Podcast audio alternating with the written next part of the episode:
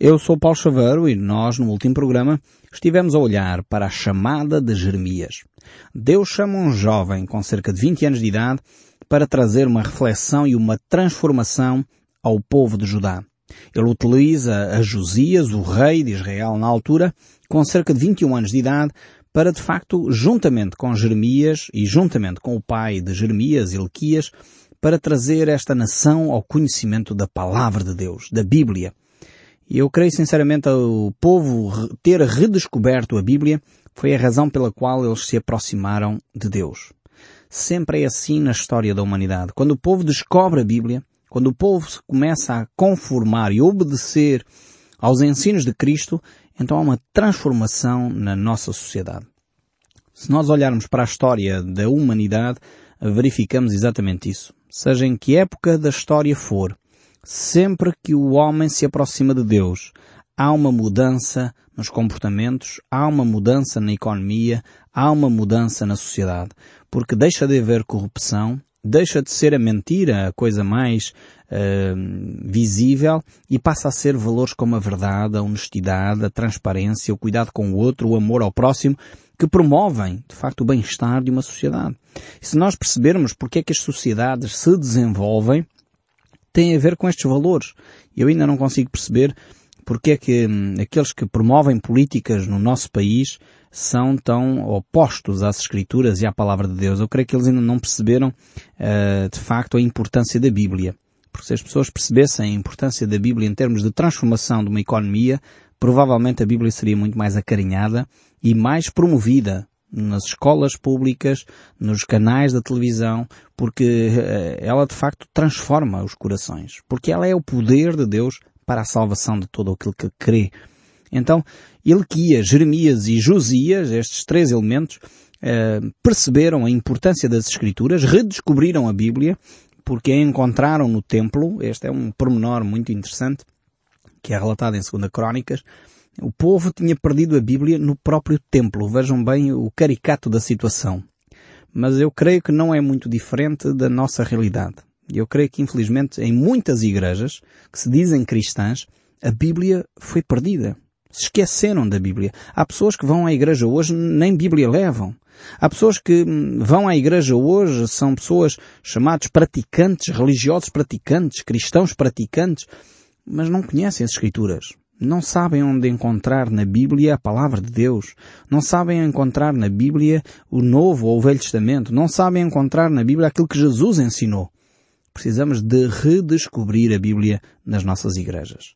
Eu fico contente porque de facto há um movimento nesse sentido.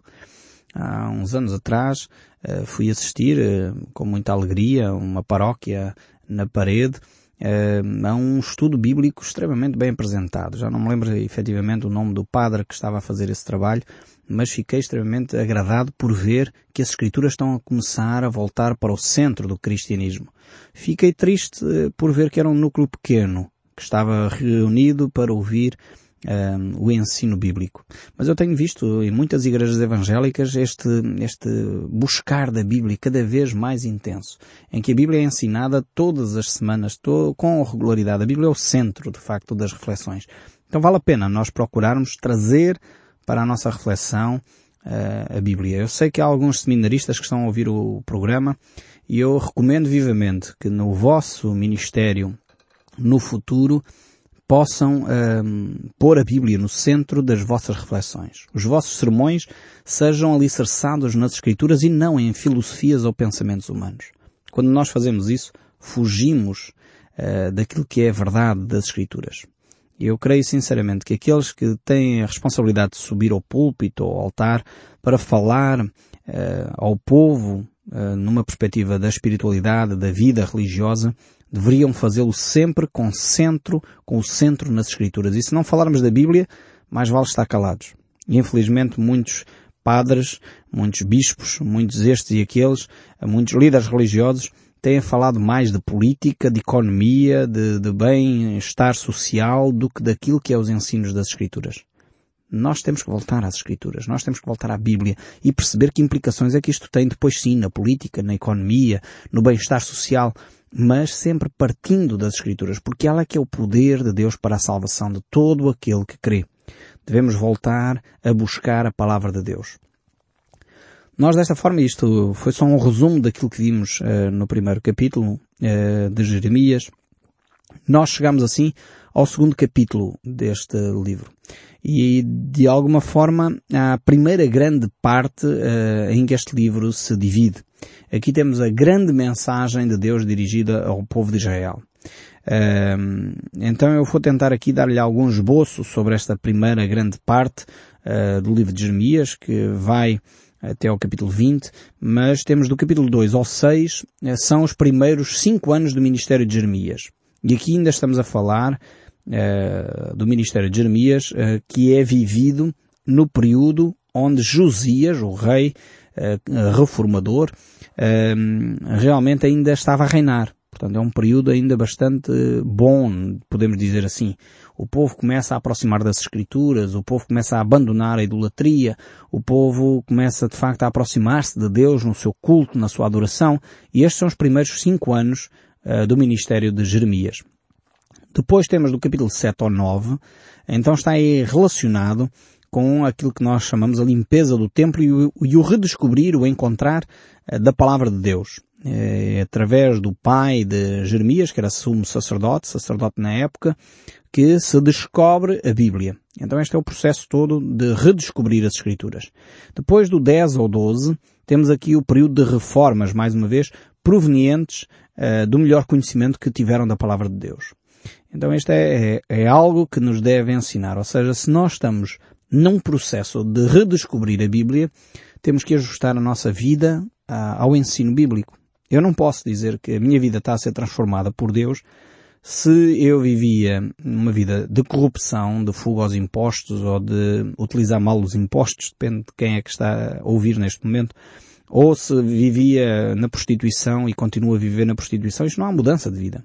Quando eu encontro a minha, tenho este encontro com Jesus Cristo, a minha vida muda. E muda de forma a conformar-se com os ensinos de Cristo. Eu fico grato a Deus porque tenho uh, recebido algumas mensagens, tenho ouvido e conversado com algumas pessoas que estão a viver e a ajustar a sua vida a esta palavra. Pessoas que estão a abandonar a prostituição para se voltar para Deus. Jesus Cristo trouxe esta mensagem. Aliás, os religiosos da altura estavam chocados porque Jesus convivia com prostitutas e com os, os pecadores. Não sei se está lembrado desta frase. Era, era a época, eles ficavam chocados porque Jesus convivia com os pecadores, mas é óbvio. Jesus veio para os pecadores, para que eles se arrependam e abandonem o seu pecado.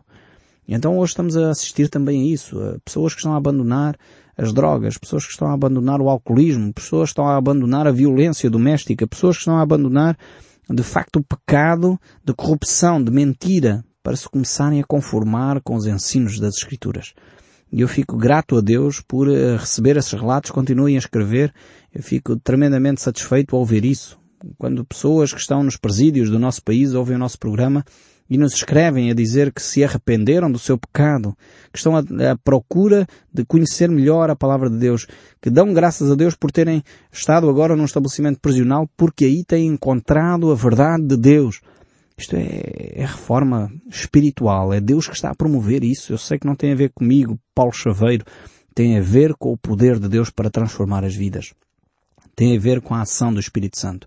E foi isso que aconteceu aqui no período em que uh, Jeremias tratou com uh, a nação de Judá. Isto nos primeiros anos do seu ministério. De, nós poderíamos ver este contexto de uma forma mais detalhada, este contexto em que Jeremias viveu, olhando para o livro de 2 Crónicas. E o capítulo 34 nós vamos ver aqui alguns textos que nos relatam então este período. Diz assim o verso 1 de 2 Crónicas 34 que nos vai introduzir o contexto histórico em que nós vamos trabalhar nos próximos tempos, olhando para o livro de Jeremias. Mas eu acho que é importante conhecermos bem o contexto histórico. Diz assim, tinha Josias oito anos de idade quando começou a reinar e reinou 31 anos em Jerusalém. Então este é o rei. Temos o rei, o, portanto, o poder político, podemos dizer assim, daquela época, é um poder jovem, mas ao mesmo tempo um poder uh, que está próximo uh, da vontade de Deus. Veja o verso 2 diz assim, fez Josias o que era reto perante o Senhor, andou em todos os seus caminhos, os caminhos de Davi, seu pai, e não se desviou nem para a direita nem para a esquerda. Porque no oitavo ano do seu reinado, sendo ainda moço, começou a buscar a Deus de Davi, seu pai, e no duodécimo ano começou a purificar a Judá e a Jerusalém dos altos, dos postos ídolos e das imagens de escultura e de fundição. Aqui então temos os primeiros anos uh, de vida também uh, de Jeremias, que eles eram praticamente da mesma idade. Jeremias e Josias tinham basicamente a mesma idade. Uh, e depois continua o texto bíblico no verso 4, ainda em 2 Crónicas. Na presença dele derribaram os altares dos balaíns, ele despedaçou os altares de incenso que estavam acima deles, os postos, os ídolos e as imagens de escultura de fundição, quebrou-os reduzindo-os a pó e os espargiu sobre as sepulturas dos que lhes tinham sacrificado. Os seus ossos dos sacerdotes queimou sobre os seus altares e purificou a Judá e a Jerusalém. O mesmo fez nas cidades de Manassés, Efraim, Simeão, até Naftali, por todos os lados no meio das suas ruínas. Tendo derribado os altares e os postos ídolos e as imagens de escultura, até reduzido ao pó e tendo despedaçado todos os altares de incenso em toda a terra de Israel, então voltou para Jerusalém. No décimo oitavo ano do seu reinado, havendo já purificado a terra e a casa, enviou a Safã, filho de Azalias, a Massaiés, governador da cidade, e a Joás, filho de Jeoacás, coronista, para repararem a casa do Senhor seu Deus. E depois continua e diz, e foi Elequias, sumo sacerdote. E então nesta altura, Elequias, que era o sumo sacerdote, pai de Jeremias, então ele encontrou o livro da lei do Senhor. É este o contexto histórico uh, que nos é relatado aqui em que Josias vive e Jeremias também. Temos este processo e se nós lemos aqui vamos pensar, mais uma vez não tendo todo o contexto histórico, precisamos de facto tê-lo. Eh, poderíamos pensar, mas eh, bolas, eh, Josias foi dramático, foi radical, terminar com estes ídolos todos. Que mal é que tinha as pessoas terem os seus ídolos? O mal era, e aqueles que já nos têm acompanhado ao longo dos programas sabem o que é que idolatria aqui significa. Muitas vezes esta idolatria significava sacrifícios de crianças inocentes. E é disto que estamos a falar. Quando se diz terminar com a idolatria, estava-se a dizer vamos terminar com o sacrifício de seres humanos. Então, nem sempre é claramente expresso aqui nas Escrituras, mas em muitos textos nós já percebemos que esta idolatria era composta de sacrifícios humanos. Inclusive houve um rei uh, de Judá que promoveu e inclusive sacrificou o seu próprio filho. E isto é, é, é dramático assistir uma coisa destas. E era necessário de facto pôr um ponto final neste tipo de situação e Josias foi este rei que teve a coragem de terminar, ele próprio andou, como nós reparamos, andou em todo o, o Judá para terminar com esta imoralidade, para terminar com este morticídio, para terminar de facto com esta prática satânica de uh, assassinar crianças inocentes, enfim, em homenagem a determinadas imagens de escultura. Eu creio que nós precisamos tomar algumas medidas também no nosso país para terminar com as imagens de escultura, com a idolatria do nosso país, com a bruxaria que campeia eh, em muitas casas, precisamos realmente voltar às Escrituras. Então, voltando aqui ao capítulo 2, o verso 1 nos diz, Então a mim veio a palavra do Senhor dizendo, está agora a falar Jeremias, Vai e clama aos ouvidos de Jerusalém. Assim diz o Senhor, lembro-me de ti, da tua afeição quando era jovem e do teu amor quando ainda noiva, e de como me seguias no deserto, numa terra em que não se semeia. Então Israel era consagrado ao Senhor e era as primícias das suas colheitas. Todos os que a devoraram se faziam culpados e mal vinha sobre eles, diz o Senhor. Vemos aqui que Deus cuida da nação de Israel e Deus aqui reporta ao tempo em que Israel vivia talvez um período mais difícil, que era o período em que andou no deserto. E transporta então o povo de Israel para alguns uh, anos atrás para fazê-los relembrar como Deus agiu naquele período. Um período em que o povo de Israel não tinha nada. Não tinha terra para cultivar, não tinha condições de ter uh, a sua própria casa, a sua própria habitação. E Deus cuidou do povo de uma forma tremenda naquele período. E Deus estava a dizer, nessa altura não precisaram uh, de ídolos nenhums. Porque é que agora voltam para a idolatria? No fundo é esta a reflexão. Deus está a desafiar o povo a voltar ao seu primeiro amor. Deus está a voltar a pedir ao povo para voltar a esse relacionamento íntimo de dependência de Deus, de relacionamento profundo com Deus, onde de facto o povo compreendia que era Deus que os sustinha e cuidava deles. Eu creio que este mesmo desafio que Deus faz aqui ao povo de Israel é necessário ser feito ao nosso povo português. Um povo que na sua gênese eh, era um povo de origem cristã. Um povo com valores cristãos.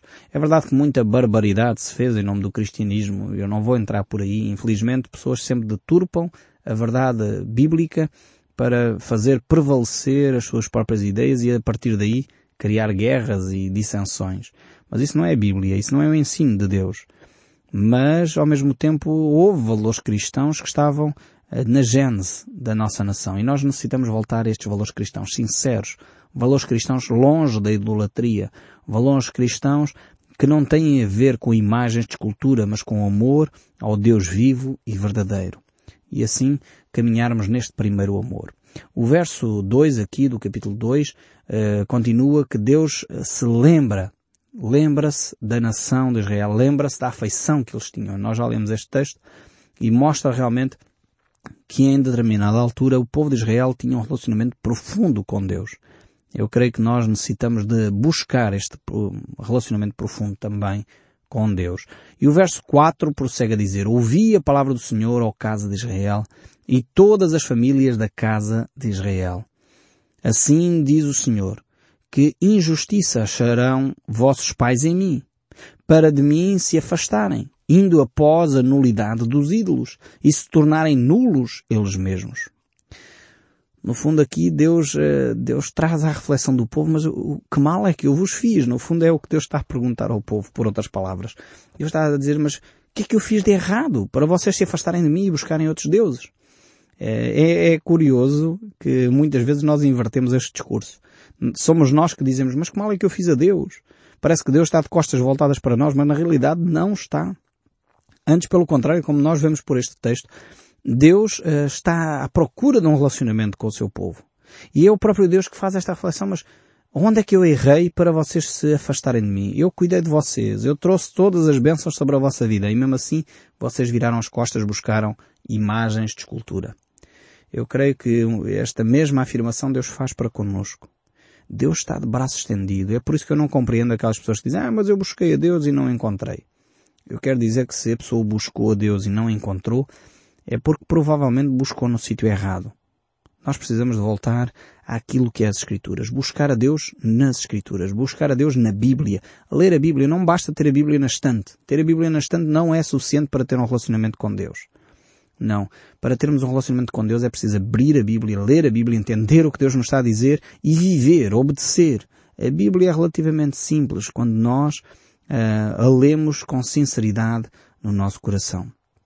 E uma nação que se afasta de Deus, como aconteceu aqui no, no caso de Judá, no caso de Israel, eu estou a falar sempre distinguindo Judá de Israel, porque a nação dividiu-se a certa altura, e aqui o que está em causa é de facto a nação de Judá, uh, vemos que quando isto acontece, uh, há consequências para o povo. E tudo acontece, tudo começa, num primeiro momento, no afastamento uh, da vida espiritual. A segunda, o segundo passo para a destruição de um povo é a frouxidão moral, que é uma um segundo passo. Primeiro há o afastamento espiritual. Depois há a frouxidão moral. E por terceiro passo é a anarquia política. E isto acontece em todas as sociedades que desmoronaram, que desapareceram.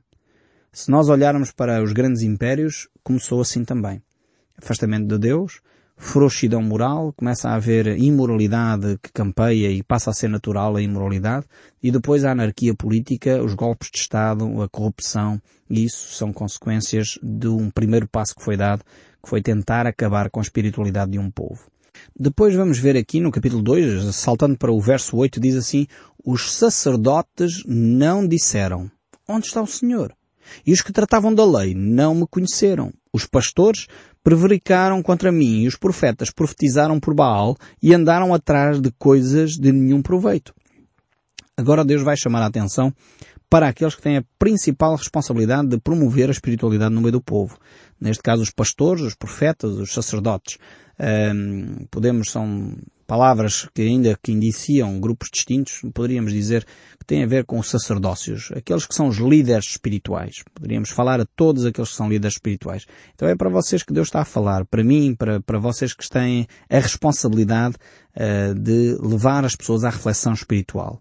Então, no fundo, Deus está a dizer aos colegas que nós somos responsáveis pela forma como o povo se conduz.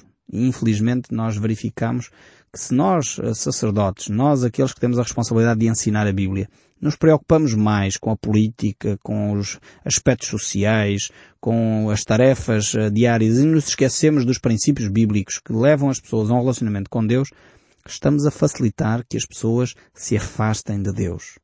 E nós, infelizmente, assistimos que muitas vezes os políticos uh, são uh, o alvo. Vemos que a economia é o alvo, mas nós esquecemos que, de facto, nós, os sacerdotes, nós, aqueles que temos a responsabilidade de ensinar a Bíblia, somos os principais responsáveis pelo afastamento uh, do povo de Deus dos caminhos de Deus. Temos que assumir essa responsabilidade. Não podemos fingir que as coisas não aconteceram. E, infelizmente, a gente verifica que muitas vezes eh, sacerdotes, líderes espirituais têm vidas que são no mínimo questionáveis. E muitos já se têm escrito sobre esta matéria. Talvez um dos maiores escritos sobre esta matéria tem sido o, livro uh, do crime do Padre Amaro. E, enfim, tem sido muito utilizado para várias situações, para descrever, no fundo, em algumas áreas, como os líderes religiosos muitas vezes têm afastado dos princípios do ensino de Deus. É necessário realmente uh, colocarmos a mão na consciência, voltarmos aos rudimentos da fé, trazermos o povo à reflexão daquilo que são os princípios e nós temos que ser coerentes, caros colegas, temos que ser coerentes com o ensino das Escrituras. O verso 9 ainda, e vamos tentar terminar já em breve, diz, portanto, ainda pleitearei convosco, diz o Senhor, até como os filhos dos vossos filhos pleitearei, porque dois males cometeu o meu povo. A mim me deixaram o manancial de águas vivas e, por outro lado, cavaram cisternas, cisternas rotas que não têm não retêm as águas. E depois no verso 19 ainda diz, a tua malícia te castigará e as tuas infidelidades te repreenderão. Sabe, pois, e vê que mal e quão amargo é deixares o Senhor teu Deus e não teres temor de mim, diz o Senhor, o Senhor dos exércitos. Realmente que o nosso Deus possa continuar a usar o som deste livro para falar com cada um de nós. Eu espero sinceramente que a palavra de Deus possa criar em nós uma vontade de mudar. Deus o abençoe ricamente e até ao próximo programa.